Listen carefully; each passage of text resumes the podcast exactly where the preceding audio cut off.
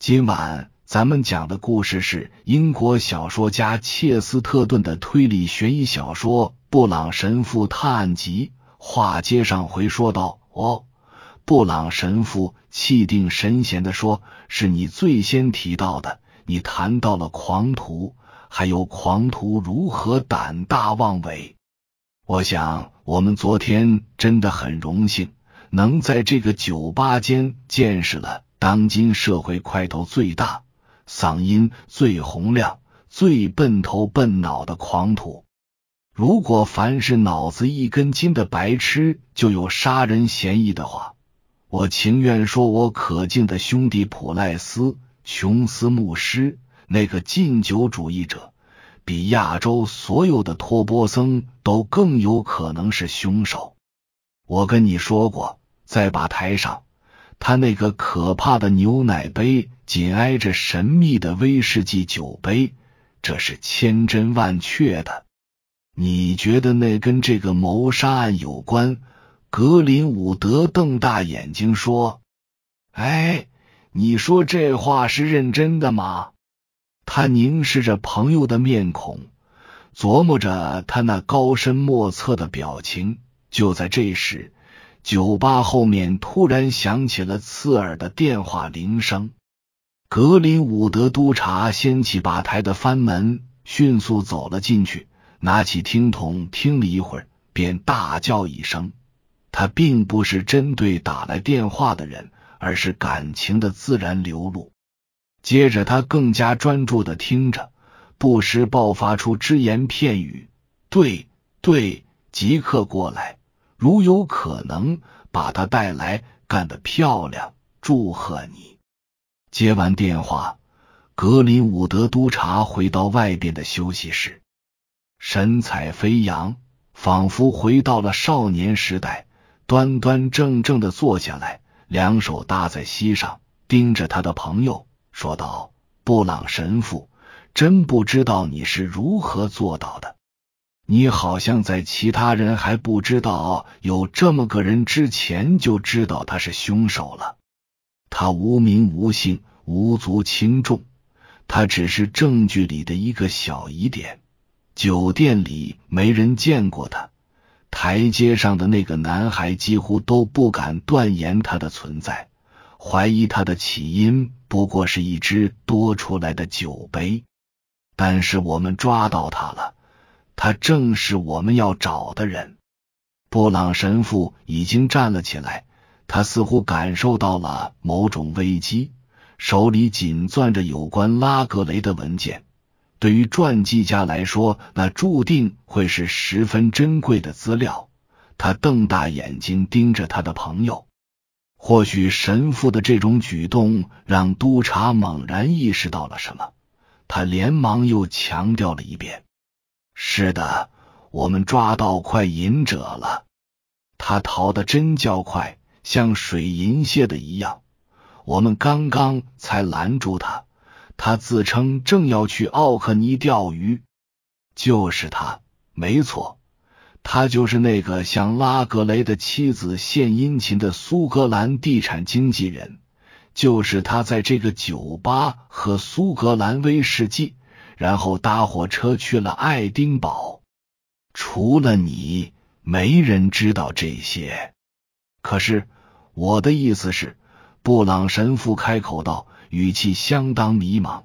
就在这时，酒店外传来重型车辆的隆隆声，两三个下级警官挡在了酒吧门口。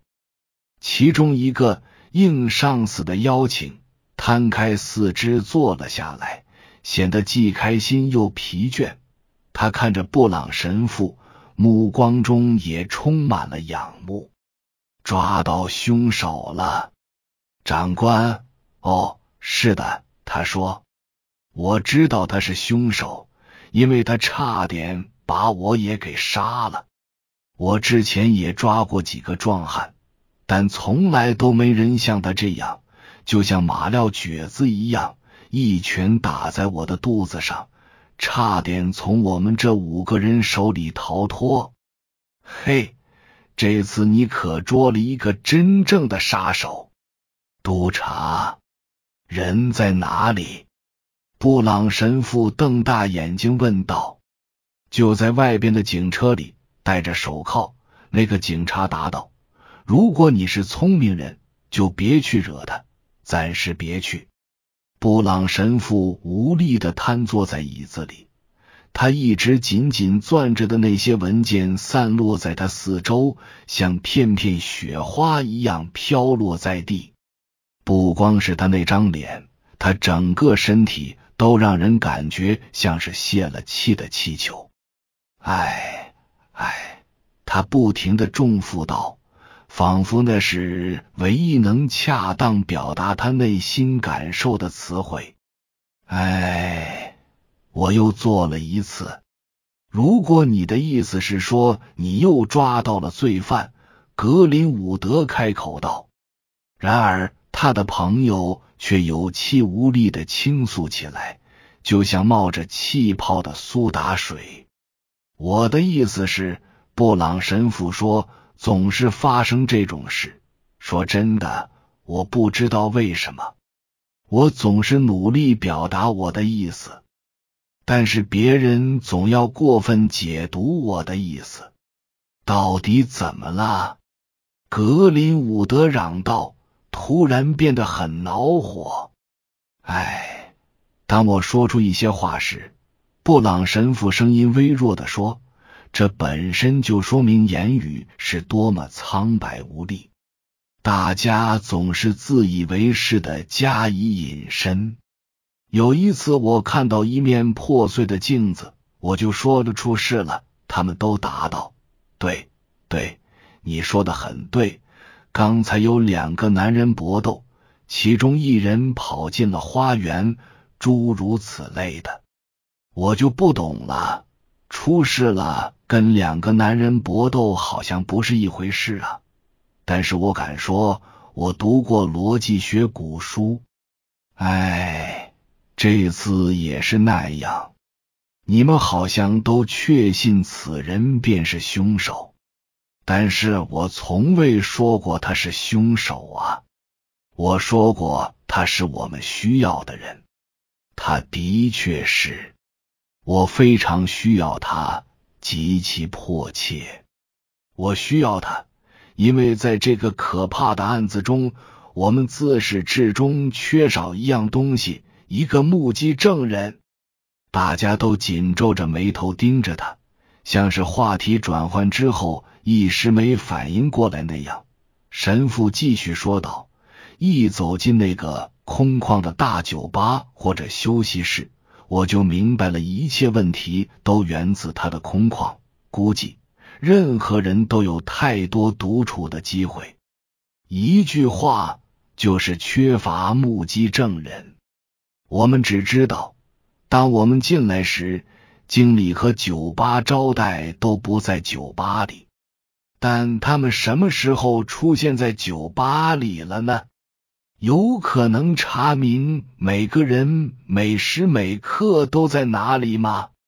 因为缺乏目击证人，一切都是空白。我总觉得酒吧招待或者某个人在我们到来之前还在酒吧里，只有这样，那个苏格兰人才能弄到一杯苏格兰威士忌。他肯定不是在我们到来之后才弄到的，但是我们必须先弄清楚谁在酒吧里是什么时候，然后才能去查给拉格雷的樱桃白兰地里下了毒的是不是酒店里的人。尽管现在是一团糟，那也许全都是我的错，我还是想麻烦你们帮个忙。我想让你们把所有相关的人都召集到这个房间来。我想他们全都还在，除非那个亚洲人已经回亚洲了。然后打开那个可怜的苏格兰人的手铐，把他也带进来，让他告诉我们谁给了他威士忌，当时谁在酒吧里，还有谁在场等等。只有他的证言能填补事发时那段空白。我看不出有任何理由去怀疑他的证词，可是你看啊，格林伍德说。这又要牵扯到酒店管理方了。我知道你认为经理不是凶手，难道是酒吧招待，还是有别的考虑？我不知道。神父茫然的说：“就连经理我也不能确定。我对酒吧招待更是一无所知。我想，即便经理不是凶手，也有可能是同谋。我只知道一点。”这世上有一个目击证人，他有可能看到了点什么。这就是我不惜动用你们全部警力，任他跑到天边，也要找到他的原因。那个神秘的苏格兰人终于现身，来到了被召集在一起的众人面前。他果然是个令人望而生畏的人物，高高的个子，迈着笨重的大步。一张带着嘲弄意味的斧形长脸，一头乱蓬蓬的红发，不仅穿一件圆领披风，还戴了顶苏格兰无檐帽。难怪他态度会有些刻薄了。不过谁都看得出，他是那种会拼命拒捕的人，甚至不惜动粗。这样看来，他跟拉格雷那样好斗的家伙。互殴一事就不足为奇了，也难怪警察仅凭抓捕他时的表现，就断定他是个强悍而典型的杀人犯了。但他声称自己是个体面的农夫，家住阿伯丁郡，名叫詹姆斯·格兰特。不知怎的，不光是布朗神父，就连格林伍德督察这个经验丰富的精明人。也很快确信了，这个苏格兰人之所以表现如此凶悍，完全是出于无辜被冤而深感愤怒。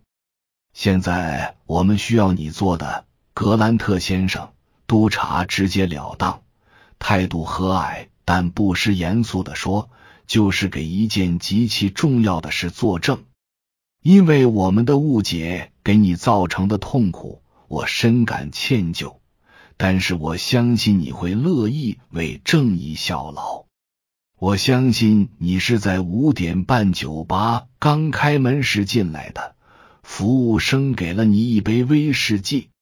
我们不能确定当时在酒吧里的是谁在提供服务，是酒吧招待经理还是他的下属？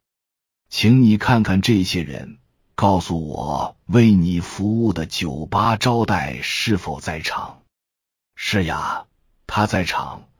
格兰特先生机灵的扫视了众人一眼，冷冷一笑：“我到哪儿都能认出他来。你们也得承认，他块头够大，够显眼。你们所有的服务生都像他那么气派吗？”